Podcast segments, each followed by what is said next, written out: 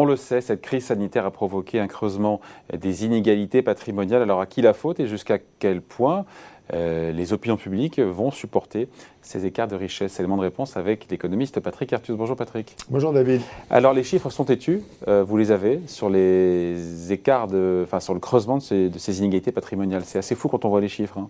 Oui, oui, alors on vient d'ailleurs d'avoir le, dernier rapport hein, de, l'Institut de recherche sur les inégalités hein, de Gabriel Zuckman et, d'autres qui, qui montrent que la crise a accru les inégalités patrimoniales. On comprend bien pourquoi, fondamentalement. Hein. On, a mis en place des politiques budgétaires très expansionnistes, hein, des déficits publics très élevés. On les a financés par la création monétaire, ce qui était normal, puisque si on ne l'avait pas fait, ça aurait fait monter les taux d'intérêt, ça aurait été très contre-productif. Ceci a réduit les inégalités de revenus. On a maintenu le revenu d'à peu près tous les, de tout le monde. On a évité qu'il y ait des pertes d'emplois. Il y a plus d'emplois en France aujourd'hui qu'avant la Covid, hein, ce qui est quand même impressionnant.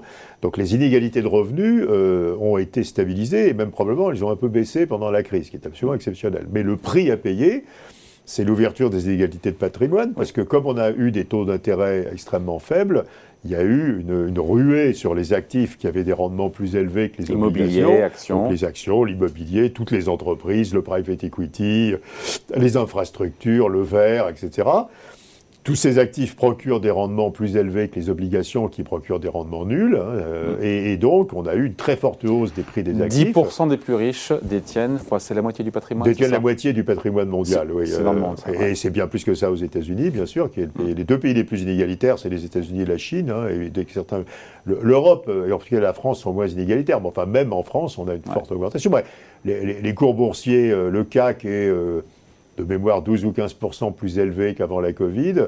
Hmm. Euh, les prix de l'immobilier ont augmenté de 7% en un an. Euh, donc évidemment, tout ça enrichit ceux qui ont des patrimoines. Quoi. Mais ce n'est pas un enrichissement voulu, c'est un enrichissement monétaire. C'est lié euh, aux politiques de taux d'intérêt très bas. Et donc, cette concentration, elle est évidemment problématique. Et D'ailleurs, il y a des pays qui ont voulu euh, s'attaquer, entre guillemets, qui ont voulu corriger ces explosions des inégalités patrimoniales. On a même Joe Biden qui voulait le faire, qui ne l'a pas vraiment fait. Bah, alors après, euh, il y, a un débat entre économistes pour savoir si c'est... Euh, il y a d'autres arguments après hein, pour prendre des politiques publiques dans le domaine des inégalités. Mais il y a le débat entre économistes, c'est de savoir si on parle simplement d'une question éthique, hein, d'équité. Hmm. Donc on n'aime pas les inégalités patrimoniales par construction, euh, parce que parce que c'est pas bien, quoi, qu'il y, a des gens très riches et des gens très pauvres, ou bien si c'est une question d'efficacité économique. Évidemment, l'argument est plus fort s'il il est à la fois éthique et d'efficacité. Or, évidemment, il y a un problème d'efficacité économique. Si, si vous concentrez incroyablement la richesse dans très peu de mains, ces personnes très très riches, elles n'ont pas accès à tous les projets d'investissement.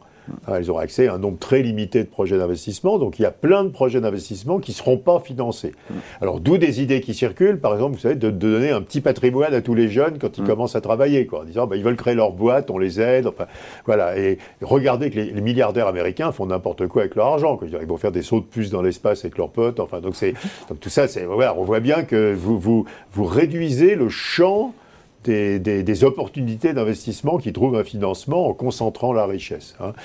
Euh, voilà, donc on, a envie de réduire les inégalités de patrimoine. Alors ensuite, le deuxième argument qui va jouer aujourd'hui et qui va aboutir à la même conclusion, c'est que les États ont besoin d'argent. Euh, les États ont besoin d'argent parce que. Euh, il faut bah, financer beaucoup de choses. Hein. Il faut, ils veulent financer la santé, ils veulent maintenant euh, faire des politiques redistributives pour compenser la hausse des prix de l'énergie hein, qui vient de la transition énergétique, et ça, ça va être un problème durable. Ils veulent financer l'innovation mieux, ils veulent financer la réindustrialisation, ils veulent, ils veulent aider les jeunes. Euh, voilà. bon, donc, il, faut, il, faut, plus de recettes voilà, Donc il faut que les États, les États ont besoin d'argent. Donc, donc vous êtes dans une configuration où le gouvernement moyen de l'OCDE se dit, un, j'ai un problème d'inégalité patrimoniale et c'est pas que un problème éthique, c'est aussi un problème. Qui sont euh, acceptés par les opinions publiques. ah oui, les opinions publiques. Euh, euh, quand, vous regardez, il y, a des enquêtes qui sont faites en France. On demande aux Français qu'est-ce qui, d'après vous, quels sont vos, soucis les plus importants? Alors, de façon assez intéressante, aujourd'hui, il y a un, c'est l'école. C'est quand même un truc assez intéressant que les Français disent que l'école est le truc qui les inquiète le plus. Après, vous avez en général le pouvoir d'achat et vous avez les inégalités, vous avez la santé, enfin voilà. Et, les inégalités, oui, ça apparaît assez haut dans les priorités. Hein. Et euh, On sait d'ailleurs, euh, sous les travaux de Stéphanie Stancheva à Harvard, mm. que les inégalités sont d'autant moins bien acceptées que la mobilité sociale est faible. Et la mobilité sociale, elle est très faible en France, par exemple, et aux États-Unis aussi. C'est fait de rêver, de se dire qu'un jour, on sera, nous, voilà. Si vous pensez que vos enfants seront riches, vous acceptez qu'il y ait des riches. Mais si vous pensez, comme vous n'êtes pas riche, il n'y a aucune chance que vos enfants soient riches, vous voulez lutter. Donc voilà, donc la demande de réduction des inégalités, elle est alimentée aussi par la faiblesse de la mobilité sociale.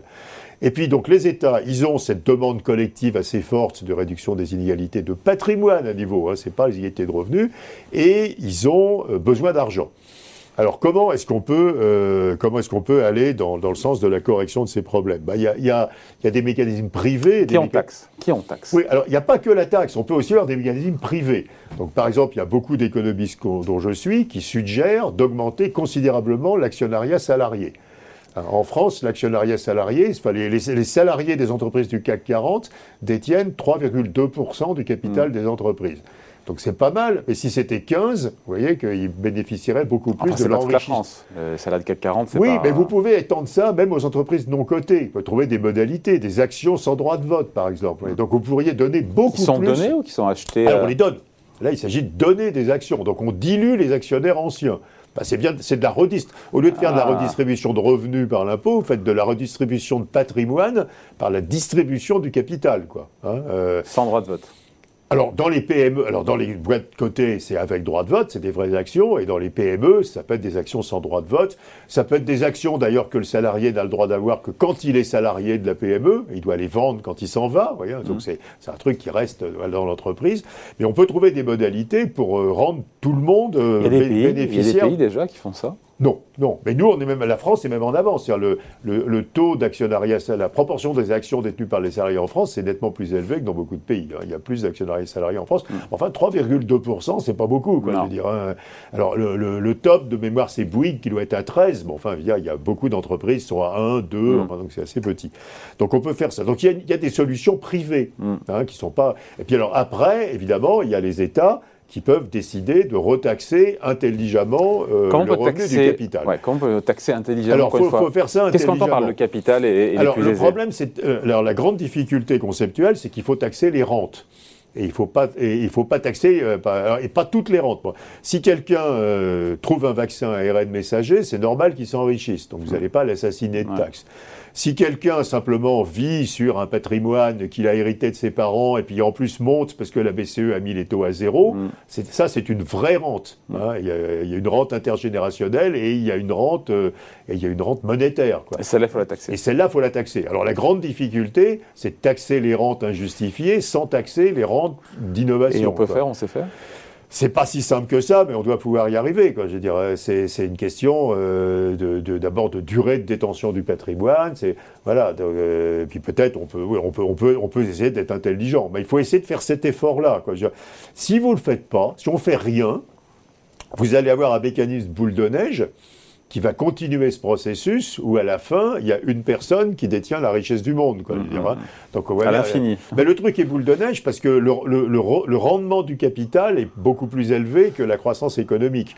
Donc quand vous détenez du patrimoine, ce patrimoine croît plus vite que le PIB. Quoi. Donc forcément, vous avez quelque chose qui est...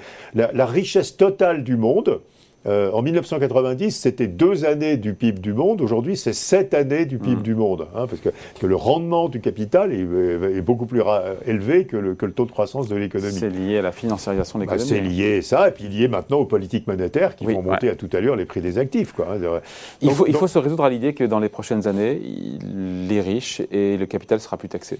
Bah, à nouveau, il faut le faire intelligemment. Il faut le faire sans tuer la croissance. Quoi, hein. Alors, il y, y a, une solution anti-rente euh, qui est peut-être efficace et qui n'est pas de la taxation, c'est la concurrence. Parce que finalement, si un grand nombre de rentes sont assis sur l'absence de concurrence, Pensez à quoi bah, les, milliardaires de la tech ah américaine, assez souvent, c'est parce qu'ils ont des positions dominantes. Et donc vous dites et qui rachètent, qui rachètent tous les tous et qui rachètent tous les concurrents potentiels. Donc, euh, donc peut-être qu'une pratique beaucoup plus stricte de la concurrence sans passer par un impôt, serait quelque chose. C'est plus long à mettre en place. Hein. Bah non, enfin, on peut décider de. A, euh, et alors, simplement, il faut une conception très différente de la concurrence. La concurrence euh, de papa, je veux dire, c'est vous n'avez pas le droit d'avoir plus de X% de part de marché dans un marché. Mm. Et ça, c'est pas très malin parce que ça empêche qu'il y ait des grandes entreprises efficaces. La bonne concurrence, c'est de vérifier que le marché est ce qu'on appelle contestable. C'est-à-dire que vous n'empêchez pas un concurrent de rentrer. Alors que la pratique de position dominante aujourd'hui, c'est de c'est plus difficile aussi. Oui, mais c'est plus difficile. Euh. Ah bah c'est du boulot d'autorité de la concurrence moderne, quoi. C'est de vérifier qu'une entreprise euh, ne n'est pas, pas, en train de, de, de, nettoyer tous ses possibles concurrents en les achetant très vite pour qu'ils ne deviennent pas des concurrents, quoi. Euh, ça, c'est quelque chose que normalement, on, ne peut plus baser la concurrence simplement sur l'analyse des parts de marché, parce que vous avez aussi besoin de grands groupes, et puis il y, a des marchés où il est assez naturel qu'il y ait des grandes entreprises, appelle des monopoles naturels. Par contre, c'est ce qu'on appelle la contestabilité, le fait qu'il faut qu'il y ait des gens qui puissent rentrer avec un meilleur produit et manger. C'est plus difficile quand même à mettre en place. C'est plus hein. difficile, mais il faut faire cet effort. Et peut-être que si on fait ça, alors on peut régler le problème d'inégalité par une concurrence intelligente et pas, et pas simplement en taxant euh, le capital. Joe Biden avait ce projet de taxer encore une fois les, plus riches, il n'a pas réussi. Hein. Bah non, parce que d'abord, ils ne sont pas d'accord. euh, non, mais c'était dans son programme. Je en, plus, c'est les États-Unis. Donc, euh, à nouveau, ce n'est pas l'Europe. L'Europe, la, perception collective est très différente vis-à-vis de l'impôt en Europe qu'aux États-Unis. Même dans le Parti démocrate, vous avez énormément de gens aux États-Unis qui ont une très très forte hostilité à l'impôt, ce qui n'est pas le cas dans la social-démocratie européenne. Donc, c'est plus facile de faire ça en Europe qu'aux États-Unis, évidemment. Bon, voilà, merci beaucoup. Explication et point de vue signé par Patrick Artus. Merci, Patrick. Merci, David. Salut.